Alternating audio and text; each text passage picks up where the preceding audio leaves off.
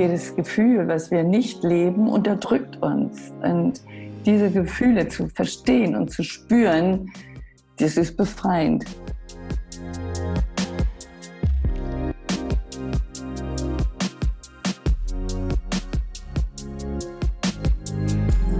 Heute heißt es Hello Christiane. Schön, dass ihr dabei seid. Christiane Amini ist eine Frau, die mich wirklich total begeistert hat. Und Handan wiederum ist eine Hörerin, die mir geschrieben hat und meinte, Christiane würde so gut zu Hello Yara passen. Und ich bin wirklich immer wieder total froh über solche Hinweise, denn Christiane und ich haben erstmal knapp zwei Stunden Vorgespräch geführt, einfach weil wir uns so gut verstanden haben. Und ich hatte gleich das Gefühl, dass ich mit ihr Nächte durchquatschen könnte und danach wahrscheinlich völlig müde, aber absolut erfüllt wäre. Und ihre Worte sind so weise und so wertvoll. Christiane hat mit ihren 67 Jahren einfach unglaublich viel erlebt. Und ich möchte gar nicht so viel vorwegnehmen, nur so viel, wer von Deutschland nach Persien, also heute Iran, auswandert und dort die Kaiserzeit, Revolution und Krieg mitmacht, so viele Tiefen, so viele Höhen erlebt, nach Deutschland flieht und sich hier wieder von Null an alles aufbaut, den kann, glaube ich, nichts mehr umhauen. Aber diese Person hat dann definitiv ganz schön viel Spannendes zu erzählen. Viel Spaß bei Hello Christiane.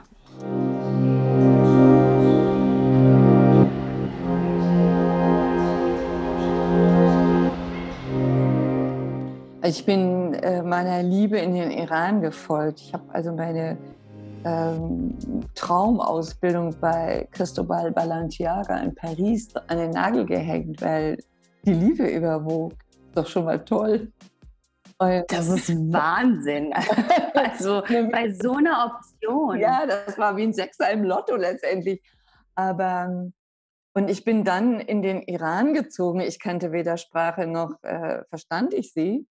Und wie alt warst du da? 24, 25. Und das war so für mich völlig normal, da jetzt hinzugehen. Und im Nachhinein, ich habe das ja auch in meinem Buch geschrieben, äh, kann ich das so äh, ja, nachvollziehen, dass viele sagen, wow, warst du mutig. Für mich war das gar nicht mutig, für mich war das ein Zustand von ist. Es ist so. Und vielleicht passiert das auch, wenn man äh, in Liebe ist oder verliebt ist oder etwas Besonderes ein Mensch, mich zum Beispiel bewegt. Dann bin ich dahin, dann bin ich in die in die Teheran, in die neue Welt. Dann bin ich in die Wüste gezogen. Das war nochmal der nächste Schritt, der, wow, äh, extrem war. Also von der äh, 68er Generation, wo in Deutschland wirklich ein Systemwechsel war. Bader-Meinhof, die RAF war ganz aktiv am Wirken und da war ja echt viel los. Und dann komme ich in ein Land, wo eine Monarchie ist, wo der Geheimdienst aktiv ist. Äh, das war schon ganz schräg. Das war wirklich Wahnsinn. schlecht. Und dann kommst du in die Wüste. Und da war etwas, wo ich gemerkt habe, dass weder das eine noch das andere ist irgendwie relevant. Die Natur, die bringt mich so voll ins, auf die Erde. Das war so still, es war so, so anders, eine ganz andere Welt. Und auch wenn sie herausfordernd war, wie Skorpione, Schlangen und Spinnen und äh, ja, sowas alles, ähm, und ich war schwanger zu der Zeit. Es hat mich ganz viel gelehrt an Ruhe, an Bescheidenheit. Aber das habe ich auch alles erst später kapiert. Also so in der Rückschau. Ne? Und dann eine ganz kurze Zwischenfrage. Mhm. Was hast du denn zu dem Zeitpunkt dann auch gemacht? Also ich glaube, wenn man beruflich jetzt auch vor so einer Möglichkeit steht, so eine wahnsinnig tolle Ausbildung bei einem ähm, hm. sehr bekannten Designer auch zu machen und dann das an Nagel zu hängen, der Liebe zu folgen, gibt man ja auch seine Existenz so ein Stück weit auf und gewisserweise ja auch seine Identität, die man bis dahin hatte. Was hast du da gemacht und wie war das? Ja, als ich mit meinem Freund, damals noch Freund, in Hamburg zusammenkam, da hat er immer gesagt, und wenn du dann nach Persien kommst, dann kannst du dort mit deinem Beruf ganz viel Geld machen und du wirst viel mehr als ich verdienen als Architekt, weil die iranischen Frauen total auf das äh, europäische Know-how und Design abfahren. Und somit wusste ich und dachte ich, ich werde dort mein Geld mit als Modedesignerin machen. Und das habe ich dann gemerkt, das ist gar nicht so gewünscht und gewollt seitens meines Mannes, als wir dann verheiratet waren. Und da habe ich mich reingegeben Ich habe das einfach akzeptiert und habe immer zwischendurch wieder was genäht. Ich hatte Geld mitgebracht, musst du auch wissen. Also ich bin ja jetzt nicht dahin und hatte kein Geld, sondern ich habe die Erbschaft, die ich hatte, nachdem meine Mutter verstorben ist, mitgenommen. Und somit konnte ich da erstmal leben, wie so ein bisschen wie Urlaub. Und wie geht's jetzt weiter? Und dann war ich schwanger auf einmal. Also das sind so Sachen, die sich immer wieder ähm, gezeigt haben, wo ich merkte, okay, immer wieder habe ich versucht zu arbeiten, immer wieder wurde das durch irgendwelche komischen Zustände, Umstände verhindert und ich habe es auch verhindern lassen. Das gestehe ich. Und ähm, dann war natürlich der Anspruch, immer viel Gäste zu haben, immer viel Gäste bewerten. Viel Gäste heißt ja so sonntags immer so acht oder zehn. Es ist ja nicht so wie in Deutschland so drei, vier, die sind zu Besuch kommen. Das ist das so eine Art äh, Statussymbol auch, dass man sagt, man hat dann die Gäste bei sich oder warum macht man das dann so? Es gehört dazu. Also der Iraner ist sehr großzügig und gastfreundschaftlich und gastfreundlich und das äh, gehört zum Leben dazu. Man trifft sich zum mhm. Essen. Mhm.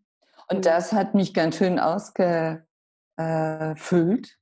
Und ich habe immer wieder dann angefangen äh, zu nähen und äh, immer wieder Zeichnungen zu machen. Ich bin auch gefragt worden, ob ich eine Kollektion erstellen könnte, weil die äh, bestimmte Richtung aufmachen wollten, Design haben wollten für Kleidung. Und da habe ich mich natürlich riesig gefreut, weil ich dachte, das ist ja der Traum eines jeden Designers. Und da gab das schon die Unstimmigkeiten zwischen mir und meinem damaligen Mann. Und dann, wie ging es weiter? Ja, die Herausforderungen, hm, ja, da gibt es einige, aber vielleicht ist eine der größten Herausforderungen schon gewesen, dass ich äh, dort den, die Islamische Republik miterlebt habe. Also den Wechsel vom Kaiser zum, zur Islamischen Republik, das war äh, besonders, weil damit ja sich fast, also eigentlich alles veränderte und Repressalien stattfanden, wo du nicht mehr als normale Frau so rausgehen konntest. Also ich sitze hier jetzt und das war ja alles nicht mehr möglich. Oder in dieser Kopftuchzwang auf einmal auch erschien. Und das, da habe ich was Besonderes Gutes gelernt. Also nochmal ein Wendepunkt besonders gut. Also wenn es anfängt zu drücken, dann äh, Druck von welchen Seiten auch immer kommt, dann entwickeln wir Menschen eine Fähigkeit und die hm, habe ich schätzen gelernt. Also wir halten zusammen. Äh, jeder kommt mit dem raus, was er wirklich gut kann und man unterstützt sich.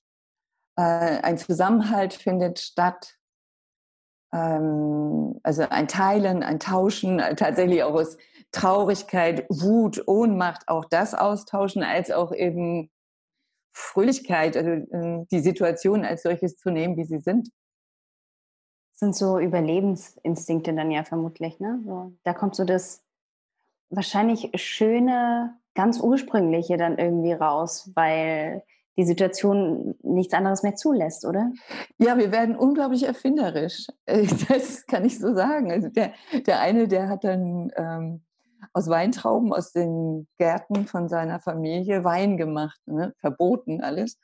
Und äh, wir hatten Riesensäcke, Vorräte von Zwiebeln. Also haben wir Wein und Zwiebeln getauscht. Das ist komisch getauscht. Und wir haben uns zusammengetroffen und äh, äh, Na, ihr hattet ja den Wein, ist doch schön. so? Besser als Zwiebeln. Persisches Essen ohne Zwiebeln geht gar nicht. Und und wir haben äh, zum Beispiel Kamina Burana äh, ähm, einem, äh, bei uns im Haus gesehen. Das heißt, ein Freund von uns brachte da so eine riesen Filmrolle mit und einen Dia-Projektor. Und dann haben wir, weil wir ein großes Haus hatten, äh, Vorhänge alles zu, äh, damit es nicht nach draußen geht, obwohl um unser Haus natürlich eine Mauer war, wie in Persien halt üblich haben wir immer gedacht, okay, das darf jetzt keiner mitkriegen, weil Kamina Burana halt eine Oper ist, die ja wollüstig ist oder Lebensfreude ausdrückt. Mhm. Das war nicht gewünscht und gewollt. So, also wir haben Ideen geschmiedet. Ne? Das war ja schon eine ganz tolle Zeit. Du sprichst jetzt davon, dass es so eine tolle Zeit war, aber es war ja bestimmt auch eine sehr extreme Zeit. Hattest du da nicht auch den Wunsch, zurückzugehen, den Wunsch nach Sicherheit, den Wunsch nach Deutschland auch? Ja, wir staunen. Ich war nicht diejenige, die sagte, wir gehen zurück. Das hat lange gedauert, ähm, bis ich mich bereit erklärt habe zu sagen, wir müssen unbedingt hier raus. Und das hatte mit der Verantwortung für unsere Kinder zu tun. Äh, das ist ganz klar, da muss man auch gar nicht kein Partour mehr machen. Also wenn die Möglichkeit besteht, dass du aus diesem Land raus kannst, obwohl die Grenzen geschlossen waren, also konnten ja auch nicht mehr raus. Äh, und wenn es da eine Möglichkeit gibt, dann bitte tun wir das, weil äh, dann gab es eben ja, Aufrufe, dass die Jungs, die Kinder, die kleinen Söhne, ja, an die Front gezogen worden sind. Und äh, die haben dann so ein Band um den Kopf gekriegt und als Shahid, also als Märtyrer, ins Reich einzugehen. Und da war klar, das, äh, das ist kein Opfer, sondern das ist ein Muss. Also du musst, dann geht hier raus, weil sonst ist dein Sohn als Minensucher demnächst irgendwo in der Luft. Und da war es klar, du musst hier raus. Und das haben, also ich habe immer gesagt, in Deutschland wartet keiner auf eine Modedesignerin, die, also der Zug ist für mich abgefahren, auf einen Architekten auch nicht und schon gar nicht auf einen Ausländer. Das war die Zeit, wo man keine Häuser baute mehr. So, und das war die ganz klare Entscheidung, raus hier. Und dann gab es die Möglichkeit, dass wir raus konnten. Und das war nochmal ganz was, also ich war jetzt neuneinhalb Jahre im Iran und dann kommst du nach Deutschland? Und da habe ich gedacht, das ist ein Schock. Ich musste mich erstmal in meinem eigenen Heimatland wieder zurechtfinden. Das war sehr schwer. Hattest du noch Freunde hier und Familie? Hattest du irgendwas, auf das du zurückgreifen konntest? Irgendeine Basis? Irgendwas, was dir Halt gegeben hat? Äh, gute Frage. Ich habe meine Tante und meine Familie gehabt, also meine Großmutter, meine Tante, mein Onkel. Und äh, unter Druck habe ich in, aus Persien einfach die Tele Telefonnummer, also es gab noch Wählscheiben, habe ich die Telefonnummer einfach aus dem Kopf heraus gewusst. Die hatte ich nirgendwo aufgeschrieben. In dem Moment war die präsent und ich habe gesagt, so, wir wollen nach Deutschland kommen. Und er sagt, sie macht dir keine Sorgen, wir arrangieren hier was. Und die hat dann eine Wohnung für uns besorgt. Und ja, dann kamen wir in Deutschland an und merkten, es ist nicht mehr Urlaub. Es ist jetzt Realität. Und dann habe ich gedacht, was ist schon Realität? Also was passiert hier jetzt mit uns? Und da sagte dann mein Mann damals, ja, jetzt musst du hier für alles äh, aufkommen. In Persien habe ich alles gemacht. Dachte, oh, das habe ich anders verstanden. Aber da kam es viele Streitereien und irgendwann haben wir uns auch getrennt. Und das war ein besonderes, ähm, eine besondere Herausforderung. Also wirklich drei Kinder alleine großzuziehen. Die Verantwortung für diese drei zu übernehmen war ganz klar. Und dann äh, Stress, viel Stress, viel Streit, viel Schmerz, viel Leid. Und dabei aber wissen, das sind drei Kinder. So, ich, ich möchte da gerne noch mal so ein bisschen einhaken, weil du sagtest ja, du bist der Liebe wegen in Iran. Das heißt, die, die Liebe war ja da, die war ganz stark und die hat dich ja gehalten und die hat dich ja auch irgendwo getrieben ein Stück weit. Ähm, mit dieser Liebe bist du dann ja nach Deutschland. Und wie kam das dann, dass das nicht mehr gepasst hat? War das ich sage jetzt mal in Anführungsstrichen, nur aufgrund auch der, der Jobsituation, der neuen Situation, der Kultur? Oder wie, was hast du da gemerkt, was, dass es nicht mehr ging? Das hat schon im Iran angefangen. Ähm, das ist eine Geschichte, die habe ich auch in meinem Buch beschrieben. Und zwar ähm, gab es immer Möglichkeiten, natürlich miteinander zusammenzukommen und zu essen und zu trinken, aber nach einer gewissen Uhrzeit durftest du nicht mehr raus oder du musstest dieses Passwort wissen. Und ähm, dann blieben natürlich alle Leute bei uns zu Hause oder wir bei denen. Aber jetzt in diesem Fall waren die bei uns und dann haben die Männer gesagt, komm, wir rauchen jetzt Opium. Opium rauchen ist da so wie eben, wir machen jetzt mal zwei Flaschen Wein auf zu damaliger Zeit. Und dann habe ich gesagt, nein, nein, bitte nicht. Und der Sohn, ne, drei Jahre damals, der ist, kriegt das alles mit und ich bin schwanger mit meiner Tochter. Und dann hat mein Mann das auch so stehen gelassen und dann haben die Jungs, die Männer ihm gesagt, wie, du lässt dir von deiner Frau sagen, was du zu tun oder zu lassen hast. Und dann hat er das Stöfchen rausgeholt, hat die Kohle äh, entfacht und dann haben die ihre Opiumzeremonie gemacht. Und da ist bei mir eine Klappe gefallen. Da habe ich die ganze Nacht nicht geschlafen vor Wut, vor Aufregung. Und da habe ich gemerkt, da war so ein, so ein Gitter. Da war, da habe ich mich innerlich zurückgezogen. So, und da habe ich natürlich den starken Drang, die Familie aufrechtzuerhalten. Das kommt auch noch aus meiner Historie. Also ich bin ein Scheidungskind und habe immer gesagt, das passiert dir nie. Pass auf, was man sowas sagt. Und ja. äh, sag niemals nie. Genau, das habe ich auch kapiert. Und insofern war ich natürlich daran interessiert, diese Familie auch zu, äh, zu behalten. Also ich wollte ja nicht gleich zusammenkommen und mich trennen und habe gedacht, es gibt immer Hürden, äh, die man besteht gemeinsam. Wir haben auch vieles gemeinsam wirklich bestanden. Und ab dem Moment wurde ich immer mehr ähm, ja, zurückhaltend, sodass das in Deutschland, glaube ich, noch so einen Kick gab von Anstrengungen äh, als Paar. Ich weiß nicht, man kann sagen, es hat mit den unterschiedlichen Sozialisierungen zu tun. Ja, auch. Aber auch eher als Mann und Frau, die nicht miteinander richtig reden können. Und es ist mein Job nachher geworden, Kommunikation. Weil äh, es fehlt uns an Kommunikation, also an richtiger Reden und Quatschen können wir viel, aber das wesentlich Wichtige auszusprechen, das hat mir gefehlt, also mir selbst. Das konnte ich nicht, ich wusste nicht, wie das geht. Und mein Gegenüber auch nicht, mein Mann auch nicht. Und dann. Und das war dann die logische Konsequenz für dich zu sagen, nee, wir können nicht mehr kommunizieren. Ich ziehe die Reißleine. Naja, das ist nicht so schnell und einfach. Also es gab auch viele, ich muss dazu sagen, er ist ein cholerischer Mensch und als Choleriker äh, weiß ich nicht, ob du das weißt, wie so Menschen dann sind, wenn sie cholerisch sind. Oh ja. So muss ich nicht ja. zu erzählen. Und äh, da gab es viele, viele äh, Anlässe und Dispute und dann war die logische Konsequenz zu sagen, so Schlussende aus. Wie war das dann so? Es war ja nochmal quasi ein kompletter Neuanfang. Total. Also wie hast du das gemacht? Bist du in der gleichen Stadt geblieben und was hast du mit deinen Kindern gemacht? Und hattest du noch was von deinem Ersparten übrig, was du da mitgenommen hast in Iran? Oder wie, wie war diese neue Situation? Die neue Situation war so, dass er ausgezogen ist und ich in dem Reihenhaus hier in Düsseldorf geblieben bin.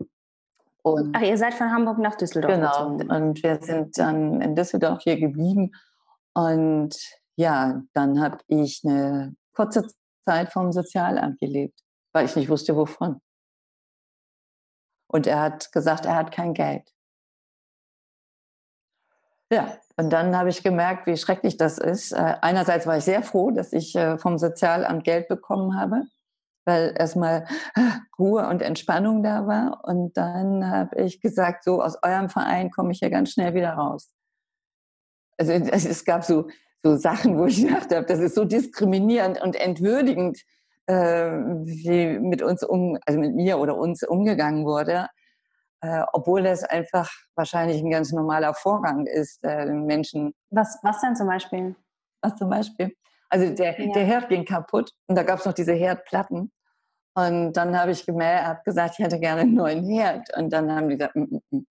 da kommt jetzt erstmal ein Herr raus und prüft mit einem äh, Schraubenzieher, ob die Herdplatte noch funktioniert oder nicht.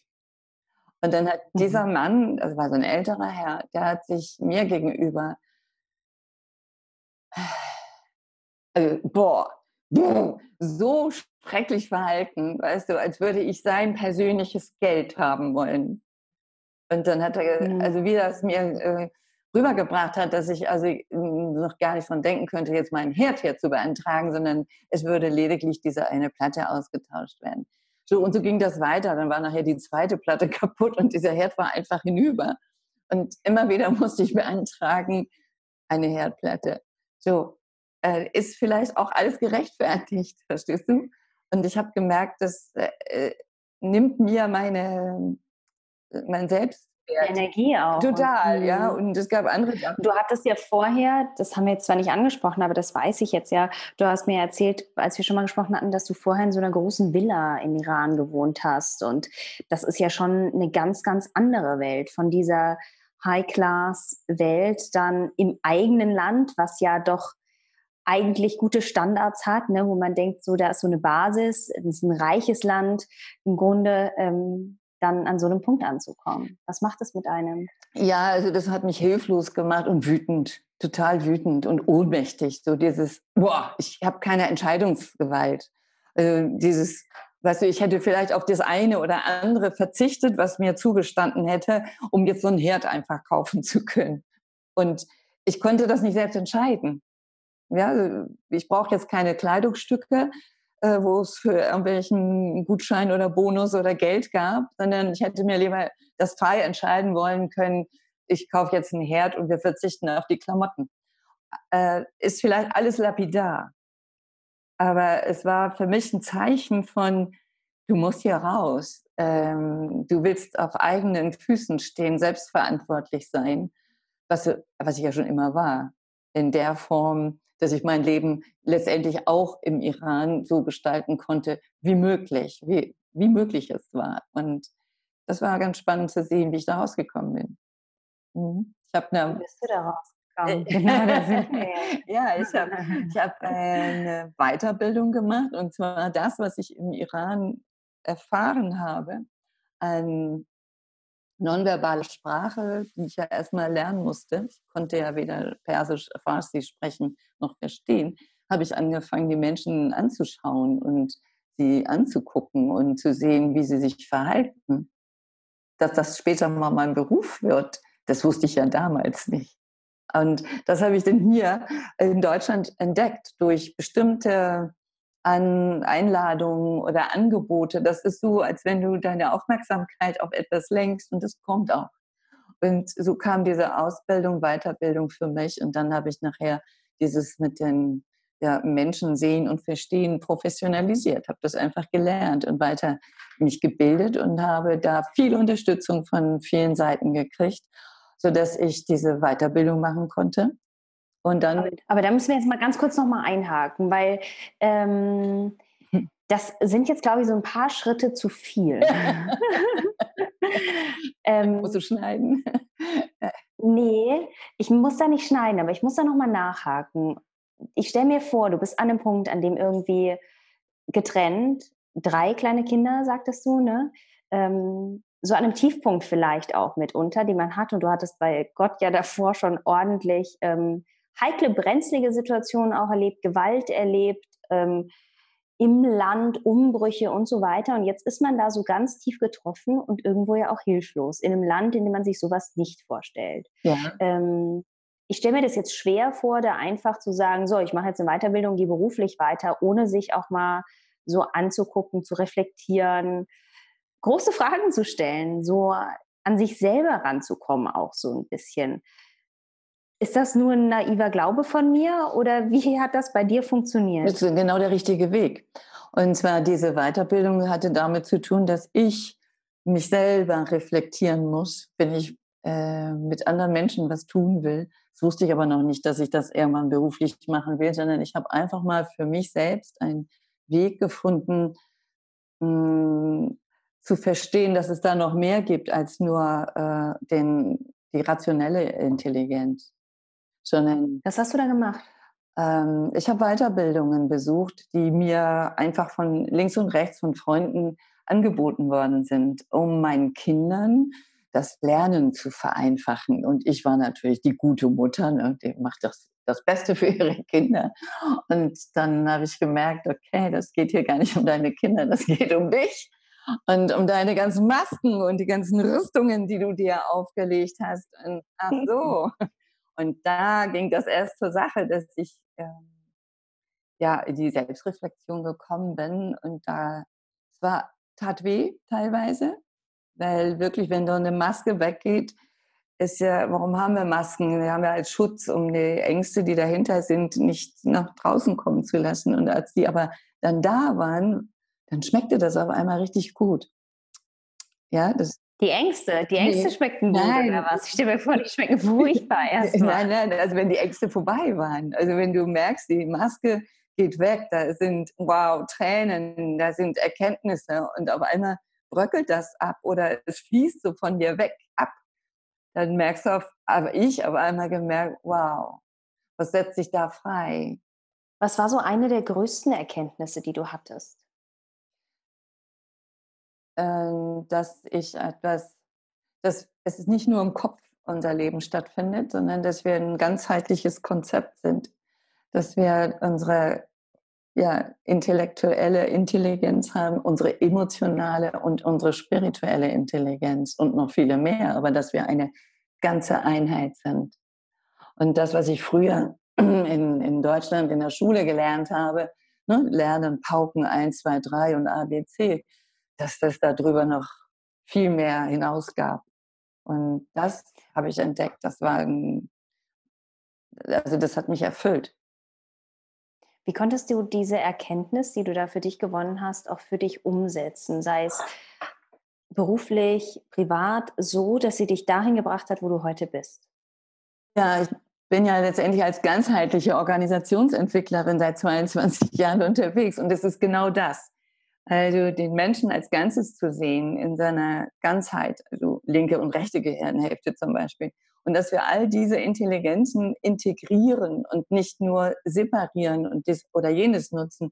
Es gab ja Zeiten in Deutschland, wo es hieß, unsere Mitarbeiter lassen ihre Emotionen zu Hause, hier wird gearbeitet sondern umgekehrt. Wir können nicht unsere Emotionen separieren, die gehören zu uns. Und die äh, zu spüren, und, also nicht emotional, also kein emotionales Gedusel, sondern jede Emotion, die wir haben in uns, folgt, setzt etwas in Gang. Also jede, äh, jedes Gefühl, was wir nicht leben, unterdrückt uns. Und diese Gefühle zu verstehen und zu spüren, das ist befreiend. Ich glaube, es ist auch erstmal schon, äh, schon so ein Schritt, diese Gefühle überhaupt zu sehen. Ne? Also so wirklich als, als die wahrzunehmen, die man unterdrückt. Weil ganz oft sieht man das ja nicht. Wenn man Gefühle unterdrückt, ja, dann sind sie auch erstmal weg. Genau. So, ne? Ja, aber sie kommen irgendwann wieder, wie so eine Cremetorte, weißt du, die du so zusammenquetscht und, ja. und genau so ist es auch. Also die hat so diesen Impact auf uns, weil wir merken, okay, wenn wir das unterdrücken, wir wissen ja nicht, dass wir es unterdrücken, manchmal schon, aber wenigstens wissen wir es, sonst würden wir es ja anders angehen. Ähm, das äußert sich woanders. Also dann kriegen wir Herzklabaster oder Magenschmerzen oder Kopfschmerzen, Schlaflosigkeit. Also die sogenannten Depressionen oder auch äh, Burnout. Also das ist eine Folgeerscheinung. Wie kommen wir dahin? In, wohin? Na, wie kommen wir dahin, dass wir diese Dinge, ähm, bevor sie aus der Cremetorte rausspritzen, schon schön in dem Tortenring erstmal drin lassen können. Und dass sie sich da wohlfühlen, weißt du?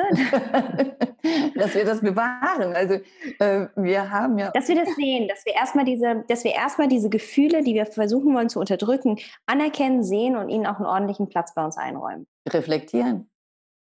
Immer wieder reflektieren, mit dir selbst reflektieren. Also das ist ja auch der Grund, warum ich ganz bestimmte Workshop-Formen entwickelt habe, wo Führung zum Beispiel, ich mache Leadership Development, wo jeder Mensch, der sein Leben führt, ist eine Führungskraft, sein Leben erst einmal reflektiert und äh, mit sich selbst in Kontakt kommt. Und mit sich selbst in Kontakt kommen heißt, ähm, dann wird man still. Und das Gequatsche da draußen, das ähm, kannst du an dir vorbeilassen. Und in diesem Stillwerden, da spüren die Menschen, oder ich kann jetzt von mir ausgehen, aber das ist auch meine Erfahrung über die Jahrzehnte, wie, ähm, wie sie diesem Gefühl, was du sagst, ne, erstmal fühlen, äh, nahe kommen können und merken, das ist überhaupt nicht so schlimm. Also die Angst, dass wir unser Gefühl zeigen, also wir sind konditioniert uns in Schubladen und Kästen und sonst was stecken zu lassen. Wir wollen gefallen, wir wollen angenommen werden und dafür tun wir viel. Dafür verlegen wir, verleugnen wir äh, eine ganze Menge, was uns wirklich gut tun würde, aber aus Angst, dass wir von dem anderen nicht angenommen werden, so wie ich auch in Persien gewisse Dinge einfach äh, ja, weggepackt habe, aus Angst, die Ehe könnte kaputt gehen was sie dann letztendlich auch passiert ist. Und wenn wir dieser Angst, vor der Angst gewahr werden, dann löst sich ganz vieles. Und dann ist das alles nicht mehr so schlimm. Das ist ganz schön, dass du das sagst. Hm. Ich glaube aber, dass ähm, ganz viele erst mal in einem gewissen Alter und an einem gewissen Punkt in ihrem Leben auch dahin kommen. Und das ist so schade, ne? weil dann so viele Jahre eigentlich schon damit, ich sage jetzt mal in Anführungsstrichen vergeudet, weil jede Erfahrung ist eine Erfahrung und die bringt einen weiter und dahin, wo man ist. Aber ähm, man muss ganz bestimmte Erfahrungen erstmal machen, ähm, viel vielleicht erstmal wegdrücken, um es dann zu sehen. Dabei könnte man doch vielleicht auch schon viel früher einfach so ab nach der Pubertät oder so vielleicht anfangen, mal zu gucken, was ist bis dahin jetzt eigentlich schon mal passiert? Ne? Also ja, das ist äh, meine Erfahrung ist jetzt so, dass immer mehr jüngere Menschen sich dem öffnen. Also, hm, wie soll ich das sagen? Wir haben viel mehr Informationen jetzt, wie wir Menschen ticken, wie wir funktionieren. Also ne, von der neurobiologischen mhm. äh, Erkenntnis her, was uns die Neurobiologie, die Hirnforschung an ähm, Ergebnissen liefert. So, kannst ja schon Teile in, in, in, Zeitschriften, in Zeitungen lesen. Und es gibt Bücher, äh, tolle Abhandlungen darüber sodass wir mehr und mehr dafür äh, offen sind. Und da ist meine Klientel auch schon jünger, die wirklich sagen, da ist irgendetwas, ich weiß nicht, wie ich damit umgehen soll. Und dann gehen wir das an und entdecken das gemeinsam. Ne? Also das ist auch gut, jemanden dann in dem Moment hm, an der Seite zu haben. Danach sind, ist man ja auch flügge und geht weiter. Aber das ist meine Erfahrung jetzt in den letzten Jahren, dass immer mehr jüngere Menschen, also was heißt das, also nicht Pubertät, aber so ab 20, 25 sich das angucken wollen. Das ist ein Phänomen, das ist toll, äh, dass wir das gerade besprechen.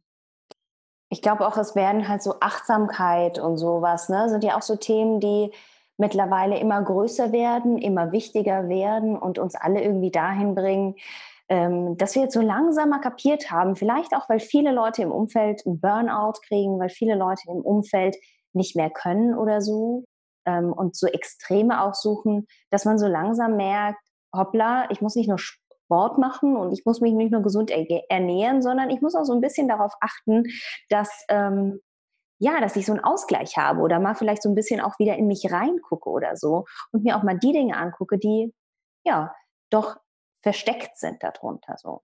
Ja, ne? ja das merke ich. Äh, das sind äh, schon früher setzt dieser Prozess ein. Ähm, wir haben das Thema von New Work, wir haben äh, unterschiedliche Vorangehensweisen in dem, was wir ähm, arbeitstechnisch jetzt tun. Wir haben mehr Interesse daran, das zu tun, was uns auch wirklich Spaß bringt. In meinem Umfeld ist das so. Ich weiß, es sind immer noch zu wenige, die sich wirklich, wirklich drum kümmern, aber es sind schon viele, viele mehr dafür offen, dass sie herausfinden wollen, was kann ich wirklich, warum bin ich eigentlich wirklich, wirklich hier?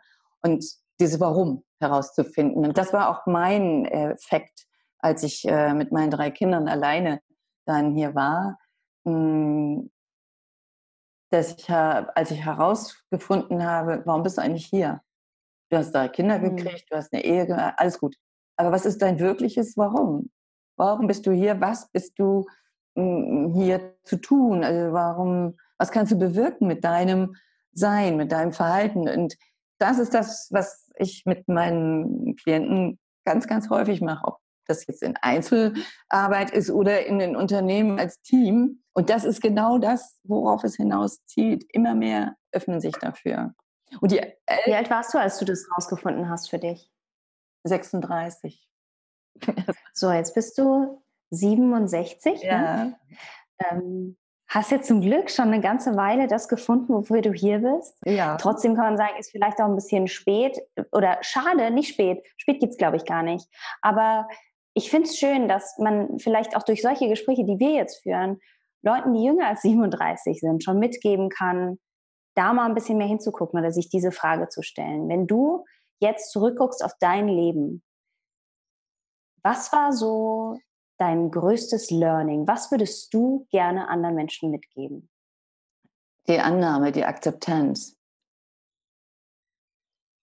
Also sich selbst zu respektieren und niemand anders sein zu wollen und zu müssen. Sich selbst im Spiegel äh, erkennen zu können und zu sagen, okay, das macht mich aus und da bin ich gerne bereit, alles für zu geben. Und das sind oftmals große Umwandlungen. Und das passiert dann auch. Das ist eine Folge davon, man spricht immer von Erfolg. Also es ist eine Folge, äh, dass du dann das lebst, was dich ausmacht. Und wenn da noch das verbunden wird mit Leidenschaft, dann kannst du auch bestimmte Situationen im Leben leichter nehmen. Denn wir werden immer ein Auf und Ab haben. Also, ja, wie beim Surfen. Deswegen habe ich auch Surfen gelernt. Ich musste einmal aufs Surfbrett, um das zu verstehen, was das heißt. Und ja, äh, akzeptiere dich so. Christiane, akzeptiere dich so, wie du bist. Und ähm, erfinde heraus, was du bist, wer du bist, warum ich hier bin. Und als ich mein, mein Why Be Do, also dieses, ähm, mein, mein Destiny, mein Course, mein Calling, natürlich auch in Amerika herausgefunden habe bei großen, tollen Lehrern, da habe ich gemerkt, okay, es kommt hier vielleicht komisch an, aber ich bin hier, um die Schönheit aus den Menschen herauszuholen. Das beflügelt mich immer, immer wieder. Und the beauty ist nochmal ein anderes Wort als die Schönheit. Also es ist nicht die äußerliche Schönheit, sondern es ist deine Schönheit. Und jeder Mensch hat eine Schönheit. Jeder. Das ist so schön, dass du das sagst. Ich habe, ähm, ich spreche ja mit ganz unterschiedlichen Leuten, auch unterschiedlichen Alters, und ich stelle immer wieder fest, dass Menschen mit mehr Lebenserfahrung genau so was sagen, als mit eines der größten Learnings in ihrem Leben. Diese Akzeptanz und dieses sich selbst auch gerne sehen können und sich selbst auch ein bisschen lieb haben und sich selbst, ja, mit sich selbst fein sein. Und das finde ich eine ganz schöne und ganz wichtige Botschaft. Vielen, vielen Dank. Ich danke dir. Das hat mit viel Selbstreflexion immer wieder zu tun. Also es geht nicht, dass es einmal damit erledigt ist, sondern ich selbst tue das auch. Immer wieder. Bin ich noch da? Was brauche ich jetzt? Und wenn ich im Tal bin, ähm, gibt es Menschen, die mir im Tal zur Seite stehen und mit denen ich auch gemeinsam ne, wieder den Berg hochgehen kann. Das ist ganz wichtig.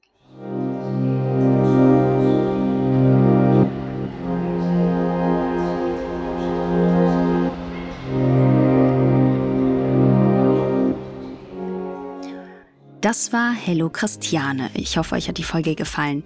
Ich bin auf jeden Fall mal wieder total begeistert von dieser tollen Frau. Ich habe auch alle Infos in die Shownotes gepackt, auch wie Christianes Buch heißt, nämlich 1001 Wahrheit, für alle, die noch nicht genug von ihr und ihrem Leben haben.